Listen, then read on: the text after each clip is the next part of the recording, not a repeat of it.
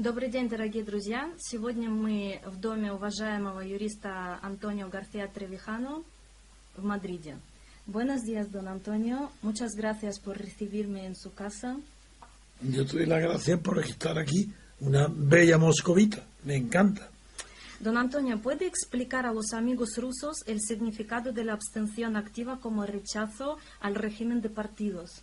Sí, Mm, la abstención es un fenómeno, abstención ante las votaciones o las elecciones de los cargos políticos, de los representantes. Eso es un fenómeno muy antiguo. No hay elección que no ha ido acompañada del fenómeno abstención. Pero hay dos tipos de abstención que la prensa ni los medios de comunicación no distinguen. Se le llama abstención a todo el que no vota, el que no acude. Por tanto, incluso el enfermo, el que no puede acudir porque no puede ir a las urnas, sin embargo, es un abstencionista, como los demás que no quieren ir porque no, no quieren votar. Entonces he tenido yo que crear un término nuevo que no existía antes de mí en la terminología política, que es el término abstencionario, para distinguir entre abstencionista, que es el que no vota por razones técnicas, por razones de salud o porque no cree así, que no vota por falta de interés en la política, del abstencionario, que es aquel que no vota sabiendo muy bien por qué lo hace. Lo hace para producir un efecto negativo sobre las elecciones, para condenarlas, decir eso no es procedimiento, así no vamos. Yo eso no lo rechazo. Y entonces, en lugar de ser un abstencionista, esa persona que sabe lo que está haciendo, se llama abstencionario. Aquí en España yo pido, desde que murió Franco, bueno, con Franco como es natural, no votaba y, si en la medida en que yo estaba presente en la acción política, pedía a todos que no votara nadie, pero fracasaba, votaban el 90%. Pero después de la muerte de Franco, ya cuando hubo la libertad de, de que los medios recogieran mis opiniones, yo pedí a todo el mundo que no votara porque lo que se estaba votando era a una oligarquía y a una constitución que no había sido elegida por nadie. La constitución española del 78 procede de abajo a arriba, de, arriba a abajo. El pueblo no participa ni tiene. Son seis señores, siete, ocho señores que redactan una constitución y la ponen al pueblo español para que diga sí o no. Claro, decir no es decir que continúen las leyes del movimiento que eran de Franco. Todo el mundo dice sí, pero eso no es, nadie votó ni sabía lo que era la Constitución. Es más, algo que debe de saber la opinión rusa es que como no hay elecciones a cortes constituyentes, no hay elecciones, no hay un periodo constituyente, sino que con arreglo a la ley electoral de Franco, promulgada por Franco, esa, con arreglo a esa ley electoral, se convocan elecciones legislativas ordinarias, no para cambiar de sistema.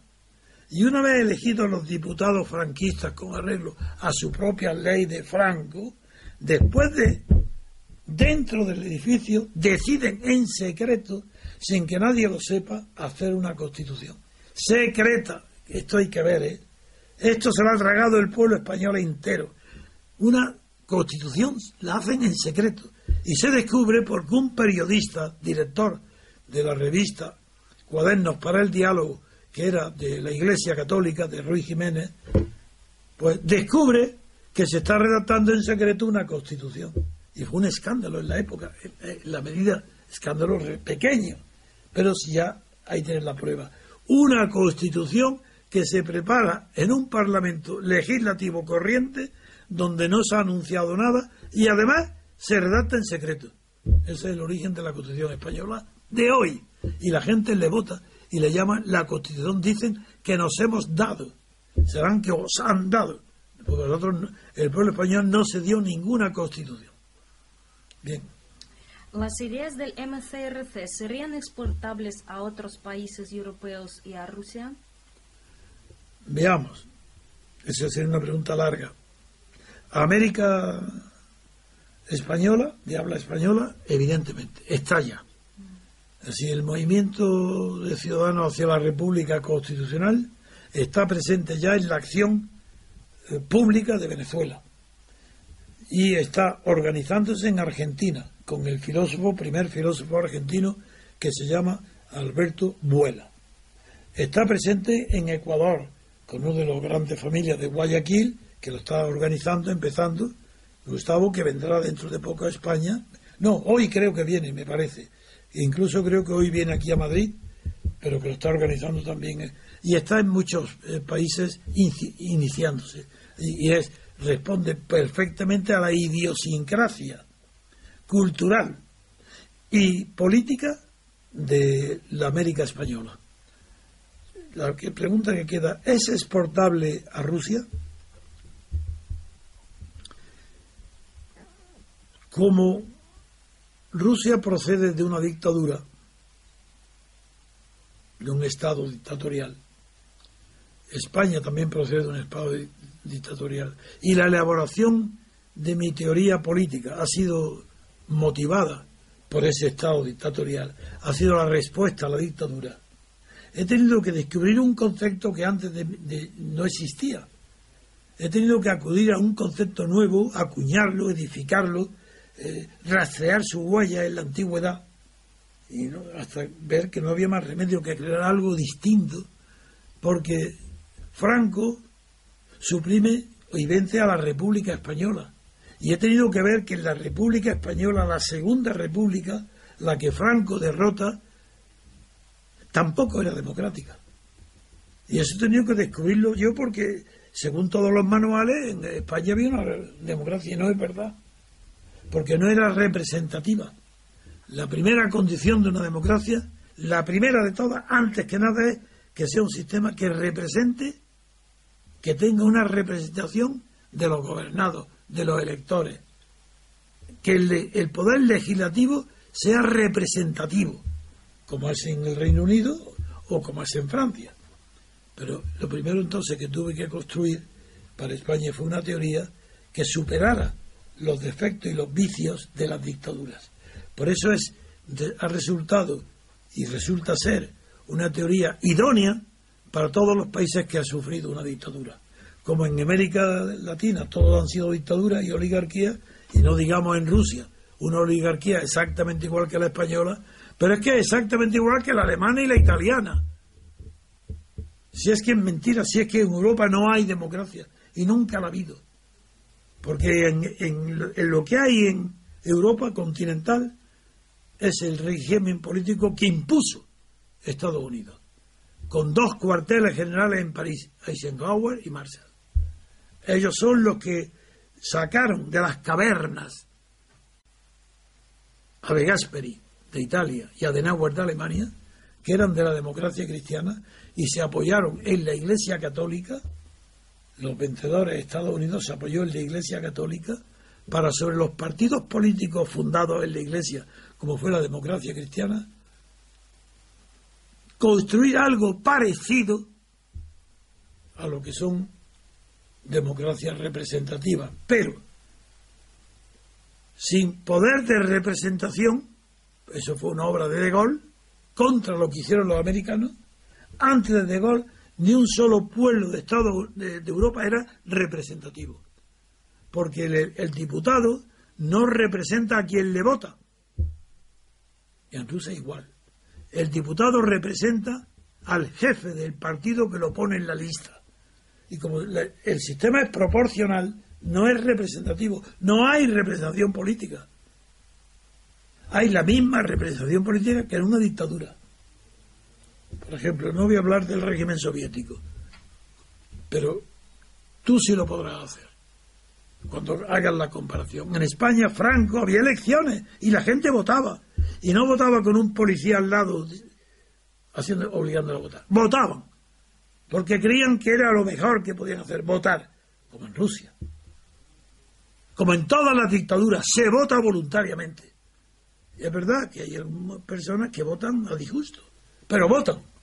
Y podían no votar. No hay peligro. Yo fui persona mayor de edad. Yo no voté una sola vez en la dictadura. A mí no me pasó nada. Pues bien, la Unión Soviética y en España se podía votar en franco para un tercio elegir a los representantes del municipio, es decir, del ayuntamiento. Otro tercio representantes de los sindicatos. ¿Le suena? A la que le suena, ¿verdad? Siendo rusa. Y otro tercio a la familia. Municipio, sindicato y familia. Democracia orgánica. Se llama democracia orgánica. Que es el fundamento del corporativismo fascista. Pues eso estaba en Austria, y estaba en Italia, estaba en Alemania, y estaba en Rusia. Métodos de representación que no son representativos, porque lo que hay que representar es la persona a la que vota, el individuo. Eso no estaba representado. Ni en Rusia, por tanto, mi teoría de la libertad política colectiva es válida para todo el mundo que no es anglosajón. Donde no es válida es para Estados Unidos, ni Inglaterra, ni Nueva Zelanda, ni el mundo anglosajón no es válido. Lo que yo, yo, en cambio, lo que he hecho es válido para todos los pueblos que han, sometido, han sido sometidos a una dictadura. Empezando por Europa, Rusia, América, toda América de española y portuguesa y Portugal, eso es yo he hecho una filosofía política adecuada para superar el fascismo, el corporativismo y todo lo que son dictaduras orgánicas. Que son teorías que sí tienen cierto fundamento. En Alemania, sobre todo, Otto que podría citar mucho, pero esa es la realidad.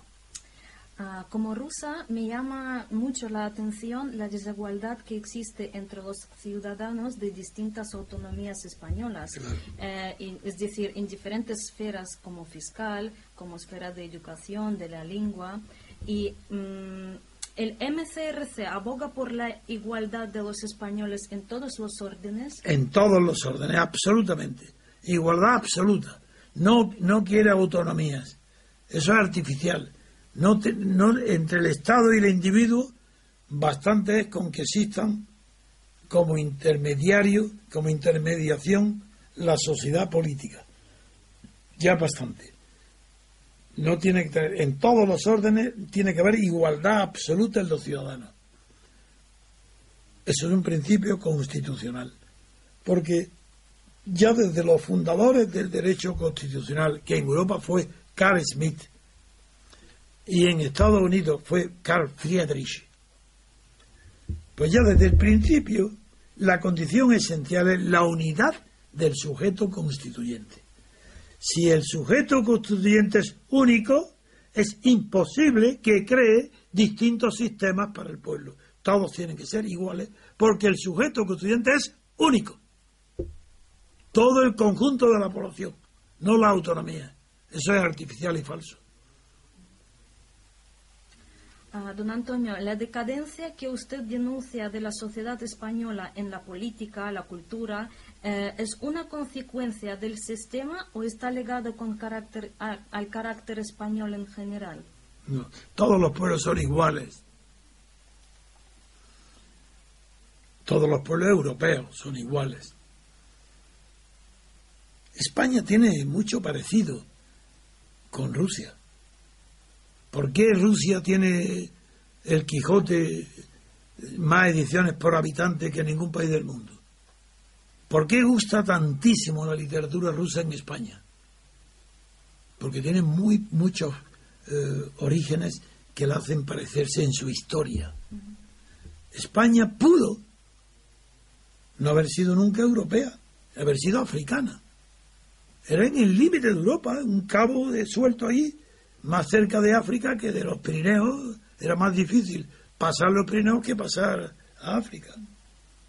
Y decidió España ser europea, echando de la península, arrojando una guerra larga de siglos llamada Reconquista a los árabes, a los, a los musulmanes, porque ello fue una guerra de religión, fue la cristiandad contra los musulmanes. ¿Y qué le pasó a Rusia? Decirme exactamente lo mismo. ¿Pero quiénes son los duques de Moscú? Pero antes era Kiev, la capital, la tercera Roma. ¿Pero qué pasa con los duques de Moscú?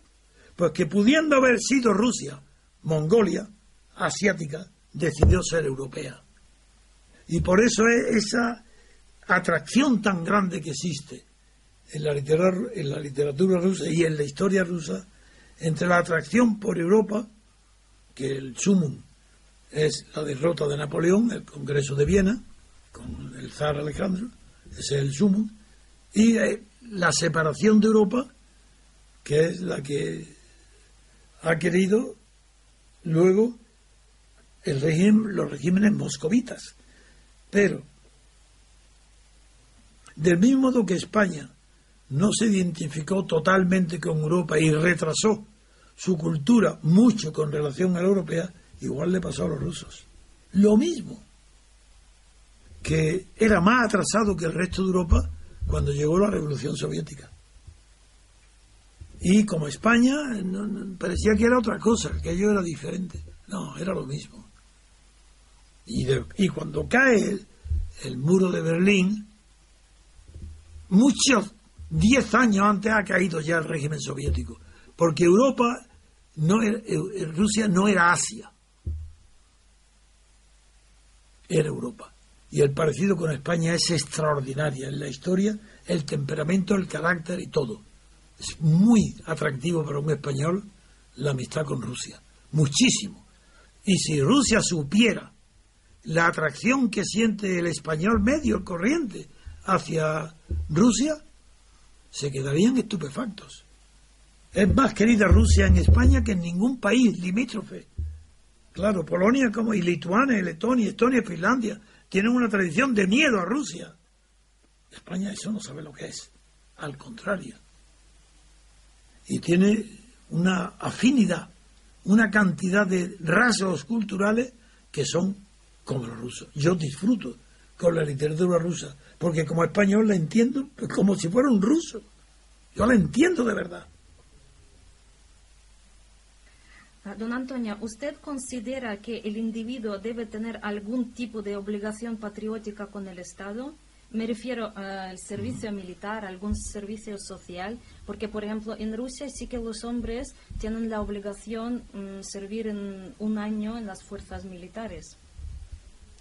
Sí, yo creo que el concepto de patria no puede ser obligatorio ni artificial. Tiene que arrancar desde lo más primitivo del niño pequeño, de la escuela.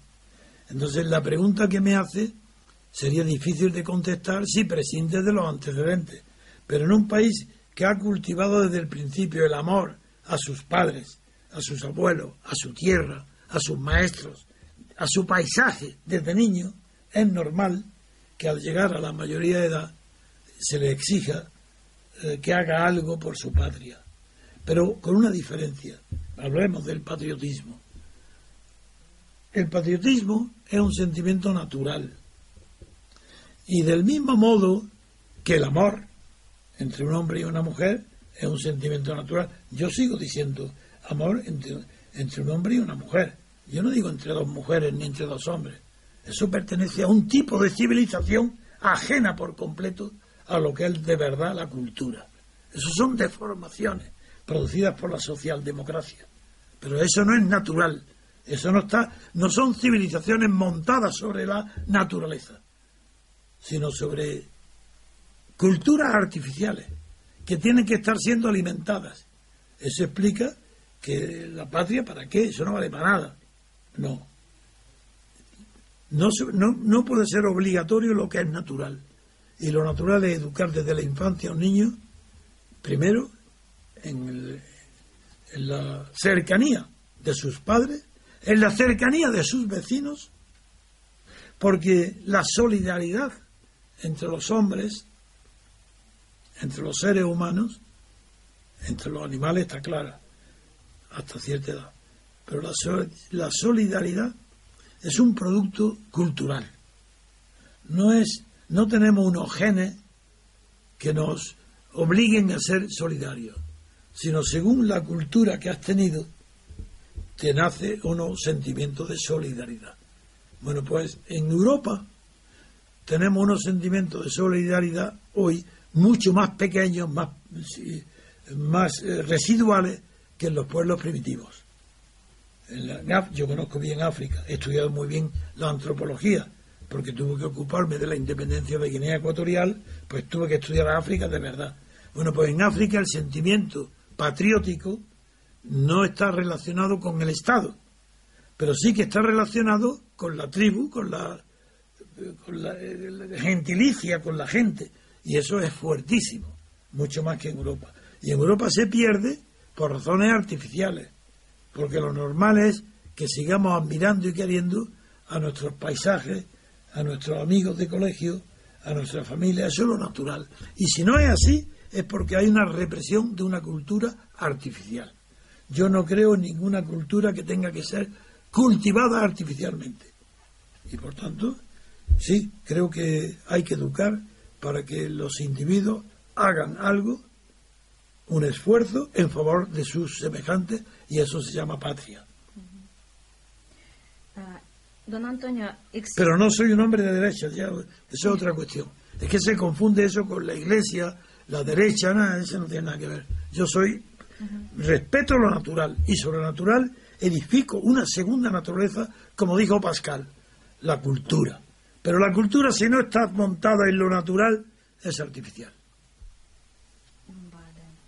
Don Antonio, ¿existe algún país en el que sus ciudadanos no, no sean súbditos? Ah, por ejemplo, usted yo sé que considera, considera Estados Unidos como ejemplo en muchos aspectos a seguir. Pues, ¿qué, qué, usted se opina de esto? Yo creo que donde triunfan las oligarquías hay súbditos y no ciudadanos. Por tanto, en Europa no conozco ningún... Sí, en Suiza, diré porque en Suiza y en el Reino Unido, en Inglaterra, hay una, educación, una tradición que ha formado y educado a ciudadanos. Pero no quiere decir que sean democracias, ni en Suiza ni en Inglaterra. Pero sí hay ciudadanos que saben que tienen que hacer un esfuerzo para su país, lo admiten. Saben, por ejemplo, en Suiza el servicio militar obligatorio existe y cuando se licencian tienen que llevarse el fusil a su casa tienen, saben que tienen que tener algo de, sea simbólico, pues yo creo que nadie va a atacar a Suiza, pero Suiza, Inglaterra, hay ciudadanos. En el resto de Europa no hay ciudadanos, hay súbditos. Porque para ser ciudadano tienes que tener conciencia de tu poder. Entre un ciudadano y un súbdito la diferencia no está en que el ciudadano puede votar y el súbdito no, no, no. Hoy votan los dos. No, la diferencia es que el ciudadano es consciente de que solo es ciudadano si los demás lo son. Si no, no. No hay un ciudadano aislado. La ciudadanía es una cualidad de conjunto. O es colectiva o no hay. Entonces, en Europa no hay ciudadanos colectivos porque no tienen una libertad colectiva, sino una libertad regalada por Estados Unidos. Es que en Europa no hay libertad autóctona. Mira, yo di, yo pronuncié un discurso en el Parlamento de Estrasburgo, bajo, antes de morir Franco. En nombre de la Junta Democrática me prepararon Chesón y otros y, eh, diputados y políticos del mercado común que era entonces, me prepararon un discurso en Estrasburgo, en el Parlamento. Y dije, y dije literalmente, en el año 76, 1976, dije en Estrasburgo, vosotros, bueno, yo represento, hablaba en Estrasburgo, en nombre de la oposición a Franco, en nombre de los que luchamos por la conquista de la libertad eh, política. Y no, no venimos a pediros ayuda, simplemente vengo a que sepáis, vosotros, que vuestra libertad que os tiene sentado aquí en Estrasburgo no es vuestra, vosotros no lo habéis conquistado eso. Eso lo ha conquistado el ejército de Estados Unidos. En cambio, nosotros, si, si podemos seguir la lucha y ayudáis a que no interfiera nadie, ni vosotros mismos en nuestros asuntos, conquistaremos la libertad política. Y será la primera vez que en Europa haya una libertad política europea, que no se debe a los americanos, sino a los españoles. Cuando todavía yo tenía esperanza de que, después de Franco, la Junta que yo había formado, la Junta Democrática, y lo que se llamó plata junta, se seguirían unidas y vencerían. Antes de que yo fuera difamado, pues eso lo creía al alcance de la mano y lo teníamos casi. Ah, en el pasado se consideraban poderes fácticos a la Iglesia o el ejército. ¿Estos poderes son actualmente solo económicos o siempre han sido económicos? ¿Cómo usted piensa? No. La expresión poderes fácticos fue creada por mí. Antes de que yo la escribiera y la creara, en los folletos y los los pasquines que yo hice para la propaganda contra Franco, no nadie decía poderes fácticos. Porque con la palabra poder fáctico yo no designaba al ejército ni a la iglesia. No, ese ha sido el error que han hecho luego. No, no. En la lucha contra Franco, poderes fácticos eran aquellos que no eran poderes institucionales, que eran poderes de hecho, pero no de institución. Y tanto el ejército como la iglesia eran poderes institucionales bajo Franco. Yo llamaba a poderes fácticos a aquellos que no tenían institución, como es quién, la banca, ese era el poder fáctico, la banca, la prensa, eso eran poderes fácticos, los medios de comunicación, pero no el ejército ni la iglesia, eso eran instituciones, eso eran poderes jurídicos. En cambio, la banca no es un poder jurídico, será un poder financiero. Si podía influir en la política, eso es poder fáctico. Eso ya no es jurídico. Bien. ¿Cuál es el futuro de la actual Unión Europea representante de, las oligarquías nacionales tras el Brexit? ¿Existe riesgo de disolución de la Unión? Y de ser así, mm, ¿esto sería deseable, positivo? Es deseable, es positivo y es inevitable. La Unión Europea no puede continuar siendo un conjunto de países, de países satélites de Alemania. Eso no puede durar pero está condicionado por muchos factores. Y uno de ellos, el principal de todos, que era la alianza de Estados Unidos con Alemania, está roto. Pero es roto de verdad. No crean que eso depende de Donald Trump.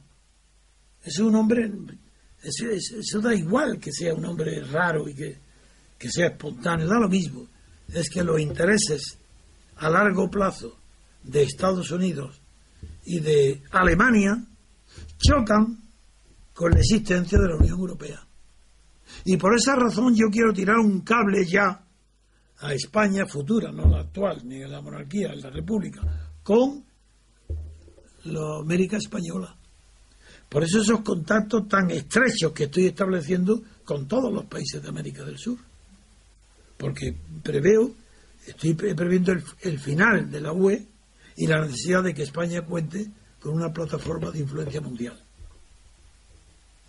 Don Antonio, como usted sabe que el próximo año se celebran las elecciones presidenciales en Rusia. Sí, lo sé. Y, Putin sí que sigue siendo el líder más apoyado por los rusos. Sí. ¿A qué se debe que la opinión pública europea sea tan crítica con él, cuando realmente en Europa no hay líderes actualmente? ¿Es por el miedo o cómo cree usted? ¿Por qué?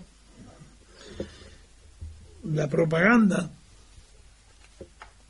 de Occidente Estados Unidos y Europa fundamentalmente, ha hecho creer a la opinión pública europea a través de las grandes empresas editoriales, periódicos y televisiones y radios, han hecho creer que Rusia es un peligro para Europa, no porque fuera comunista y ya no lo sea, sino porque tiene tal extensión, tales recursos, naturales y tal eh, historia de dominio que Europa tiene que defenderse de Rusia amparándose en el paraguas de Estados Unidos, paraguas nuclear. Esto ha sido mantenido y ahora cuando, por ejemplo, quizás me podéis ayudar vosotros, yo aún no comprendo por qué Moscú la televisión de Moscú, en la hora de máxima audiencia, a las nueve de la noche, me llama para pedirme que intervenga, para dar mi criterio político, mi análisis político sobre la dimisión del general Flynn por, sus conversaciones con el embajador ruso. España ahí no tenía nada que ver, Europa tampoco, ¿Por qué me llaman a mí? Como único, no como tertuliano. Para una emisión de 10 minutos que explique por qué. A ver si un día me lo explicáis, porque yo ni tengo relaciones, ni las busco, ni con el embajador ruso, ni con Putin, y sin embargo, la televisión de Moscú me llama y luego me llaman para felicitarme y decirme que le han oído 80 millones de, de telespectadores de toda América Latina y de España. Bueno, eso es un paréntesis que digo que no entiendo por qué. Pero entonces, claro, el problema. Yo apoyé a Trump en la medida pequeña de mi fuerza, pero llegó a oídos en los equipos a través de colaboradores íntimos míos que estaban en contacto con el equipo electoral de Donald Trump, porque estaban aconsejando a Donald Trump y a su equipo de cómo captar el voto latino, el voto español, a través de ellos sí supe que también yo estaba siendo muy considerado en Washington. Pero yo no tengo conocimiento ninguno de que en aquellas conversaciones de emperador, ni en eso que se llama tontamente las conversaciones rusos, como se llama, no me acuerdo la, palabra que utilizan ahora en América, mm, el asunto ruso, el tema ruso de Putin. Bueno, no, yo sé que no había contacto ninguno. Sin embargo, ¿por qué me eligen para dar yo una opinión? Que dije, yo, lo que dije fue, es un asunto ajeno por completo a Rusia. Rusia ahí no tiene nada que ver. El embajador ruso cumplía con su función diplomática. Allá los americanos sí querían tener contactos con él para hablar si Donald Trump, que todavía no estaba elegido, era favorable que se levantaran las sanciones, etcétera, contra Rusia. Pero sí que es verdad de que mucho antes que la Cámara de los Lores se pronunciara, la primera voz europea que se pronuncia en público y tiene influencia en su opinión sobre el absurdo que implican las sanciones a Rusia a causa de Crimea, fui yo. Yo dije muchas veces una campaña diciendo que era falso, que, y lo digo ahora, sigo diciendo lo mismo, no hubo absolutamente ninguna causa de derecho internacional que impidiera a Crimea que el 90% de la población quisiera volver al seno de su patria que era Rusia. Y sabía y dije que fue un Khrushchev que 40 años antes se permitió hacer el regalo, como si fuera su propiedad, de Crimea regalarla a Ucrania. Es verdad que esto lo lancé repetidas veces, repetidas veces, con fechas, con todo, todo.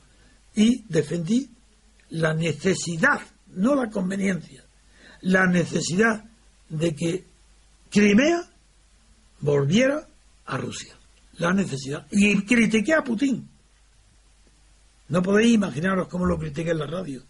Cuando abandonó a las dos provincias separatistas que le llaman de la cuenca del Don, de Donetsk. ¿Por qué lo abandonó Putin? Porque ellos estaban en un proceso muy, muy parecido al de Crimea. En Crimea más fuerte porque el número de eh, partidarios de la Unión con Rusia era mayor. Pero el proceso era el mismo. En los dos eh, países limítrofes el de la cuenca del Don, el país de, cercano a la capital del rastro, del, del Don, los dos países querían, no querían la autonomía, no querían votar el referéndum convocado por Kiev, querían seguir la suerte de Crimea, unirse con Rusia, bien en forma federal porque no habían pertenecido antes, no era igual, no importa. El hecho es que yo hice campaña seria y denuncié a Putin porque en, el momento de mayor álgido, en el momento de mayor decisión, posibilidad de decidir, Putin los abandonó. Y les dijo que votaran el referéndum convocado por Kiev. Una traición. Y dije a Putin, eso es traición.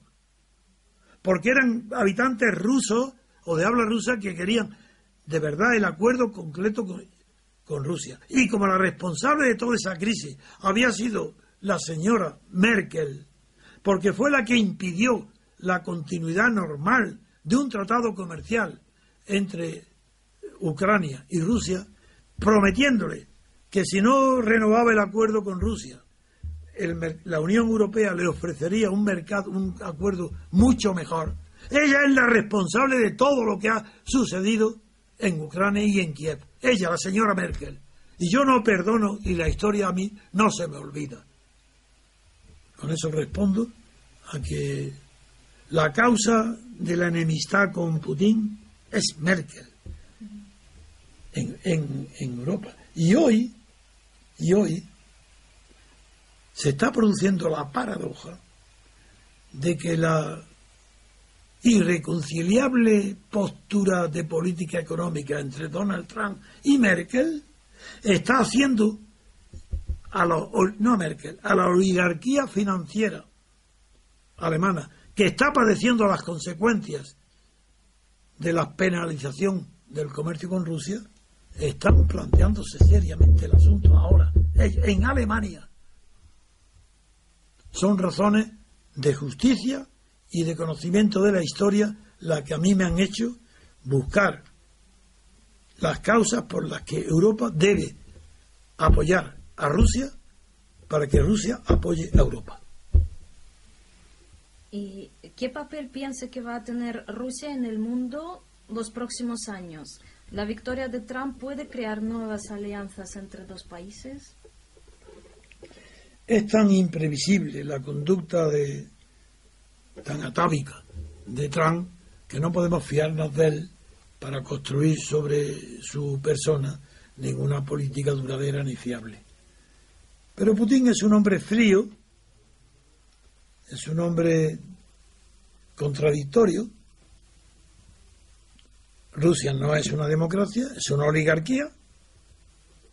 Sin reformas internas, sin una constitución verdadera, es difícil que Rusia llegue antes que otros países europeos a la democracia.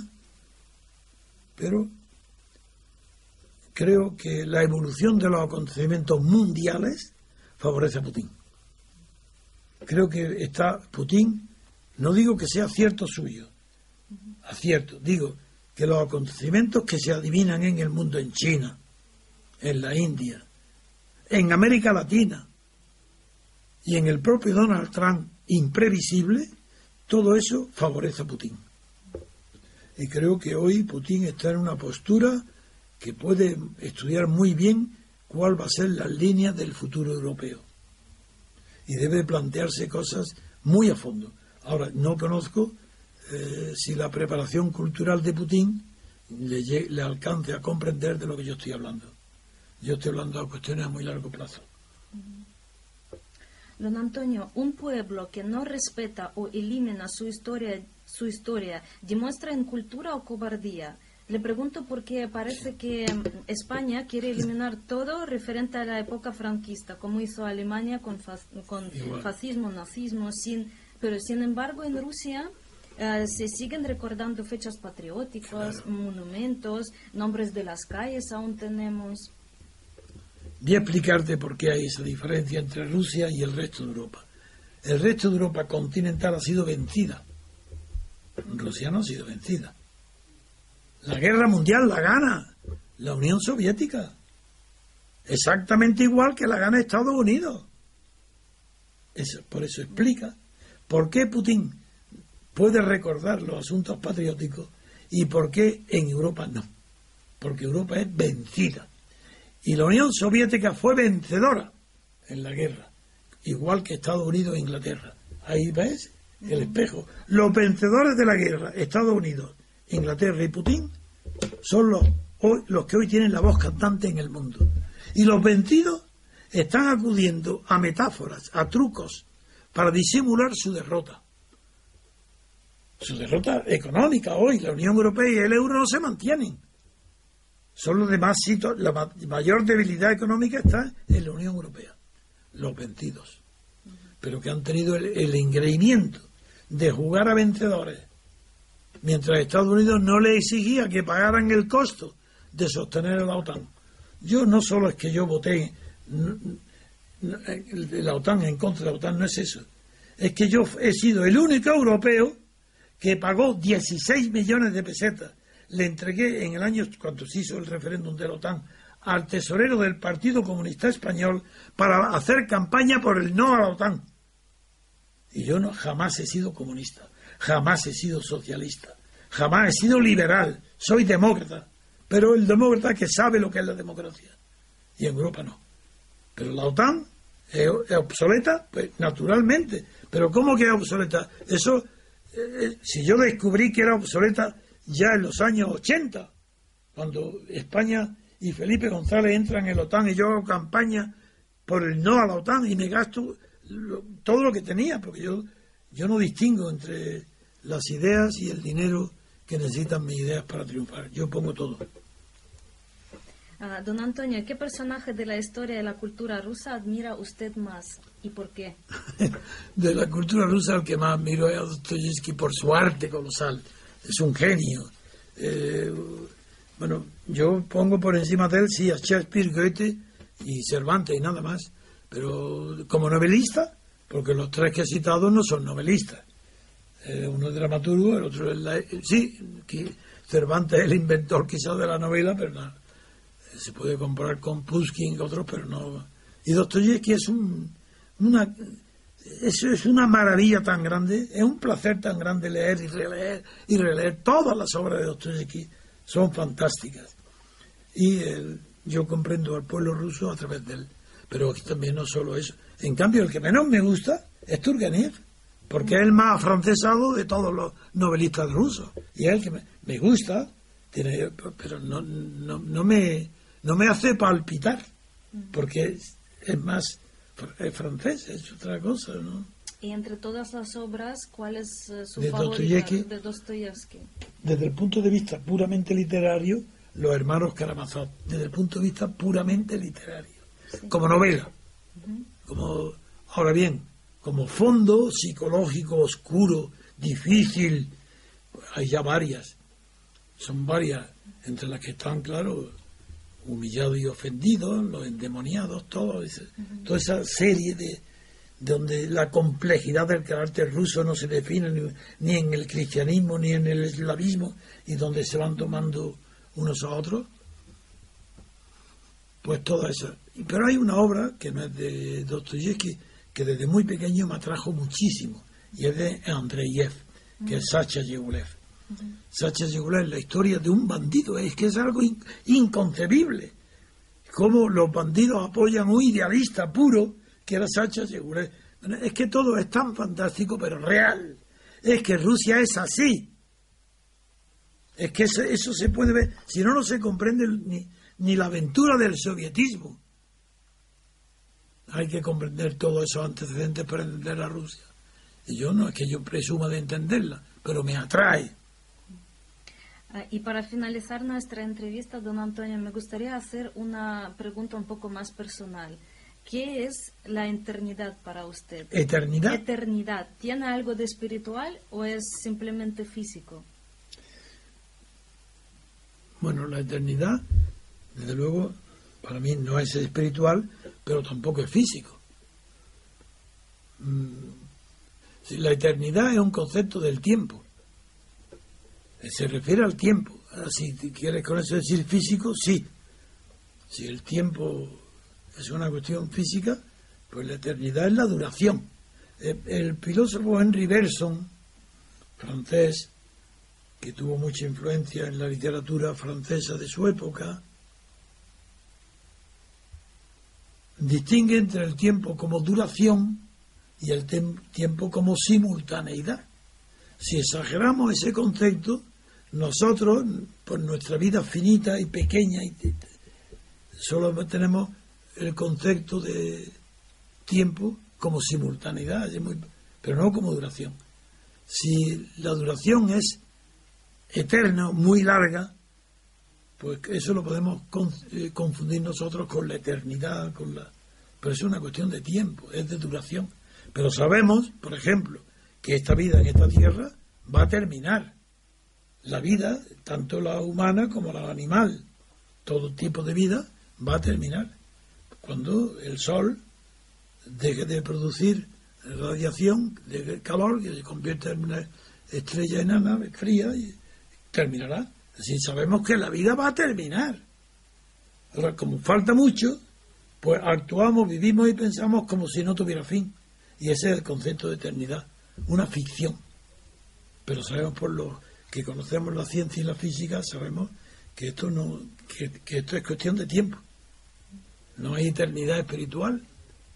¿Dónde está Dios? Bueno, pues aquí para los creyentes qué suerte tienen de creer que Dios pueda atenderlos o protegerlos. Yo no creo, yo soy ateo, pero de verdad. Pero siempre he respetado muchísimo, no recuerdo un solo día de mi vida donde yo no haya respetado las religiones, y especialmente la, religión, la cristiana, que es la de mi familia.